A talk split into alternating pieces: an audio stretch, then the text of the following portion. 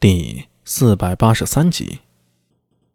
呃，法师，你说的这些很有趣，但是我只是一个小小的不良副帅，恐怕没有能力过多参与啊。苏大伟冲着玄奘法师苦笑了下。哦，你来不是为了问宝枕的案子吗？玄奘有些意外。你是长安县的不良帅，这案子。就是长安县审理的，呃，那些啊，都是前任不良帅手里的案子。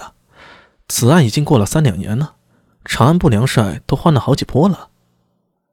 苏大为无意的说道：“我今天来啊，是另有一件案子，想问法师。”啊，你问吧。玄奘双手合十，面容平静的说道：“昨夜上元夜，在百姓赏花灯的时候。”发生了一场劫案，有不明身份的黑衣人面戴方向式的面具，出手劫走了一些孩童。苏大为缓缓的说道，同时眼睛盯着玄奘法师。见法师面露疑惑，他继续说道：“我收到线报，其中一位黑衣人最后跑来了大慈恩寺，所以法师啊，你应该给我一个解释。”这话出来呀。禅房里静了一瞬，连那袅袅上升的青烟都似乎停滞住了。下一息，玄奘法师张开双眼，手中轻轻的拨动念珠，沉吟了片刻，转头向行者道：“去，把悟能找来。”是。行者站起身来，向外走去。苏大为看了看他的背影，忍不住问道：“呃，谁是悟能啊？”也是我的一个弟子，替我管理大慈恩寺。平时啊，我忙于易经，管理进出之责，大部分都落在悟能身上。呃，是不是叫朱悟能啊？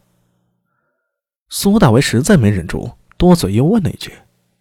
玄奘有些奇怪的看了他一眼。出家人无姓，如果非要称系，皆姓氏。是悟能，那行者的法号是是悟空。呃，懂了。苏大伟嘴角抽了抽，艺术源自于生活。孙行者、孙悟空原来姓释啊。玄奘没有理会苏大伟的古怪，他低下头翻阅着桌上梵文经书。片刻之后，行者、悟空带着一个胖大的僧人走进来了。法师，悟能来了。好。玄奘法师将头从经书上抬起，看向悟能。苏大为也同时看向这位僧人。胖啊，是真的胖，看模样啊，至少两三百斤上下。苏大为很好奇呀，在吃素的环境下，一个僧人是如何长得如此肥头大耳的？对了，唐朝僧人吃不吃素啊？这倒是一个问题。记得最早的僧人不吃荤，这个荤是指辛辣之物。搞不懂，还是历史没学好。苏大为不在此事上纠结了。呃呃，法师。悟能双手合十，向玄奘微微鞠躬。不过他的肚子实在是太大了，这一低头，一圈肉褶子从僧衣下露了出来。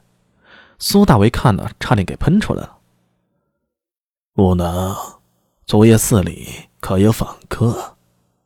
呃，回法师有。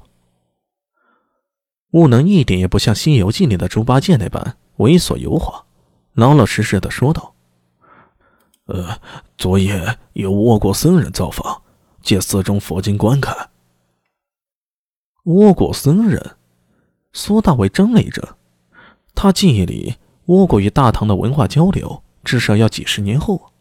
要在白口江之战之后，倭人才大量的派遣唐使来大唐学习吧？不过也难说，史书里记载的只是一部分，远远不是历史的全部。也许这个时候倭人就十分关注大唐了。一般都由宗教文化先行交流，就像后世外国人新来的也是传教士什么的。除去倭国僧人，可还有其他人来吗？玄奘法师继续问道：“呃，没有了。悟能摇了摇头，十分肯定的说道：“呃，昨夜仅有三名倭人僧人来，待了大概一个时辰，翻阅过经书后便离开了。”玄奘法师把目光落在了苏大为身上，那意思很明显：如果真的有劫匪来寺里，悟能不可能不清楚。全寺上下那么多双眼睛呢，那么问题来了，大慈恩寺这边表示没有贼人来，高大虎又拍着胸脯保证，看到劫匪进了大慈恩寺，这其中究竟是谁在说谎呢？苏大伟此时还无法判断，但是直觉上，玄奘法师那边不会说假话。玄奘向悟能继续说道：“倭国僧人翻阅的是什么经书啊？”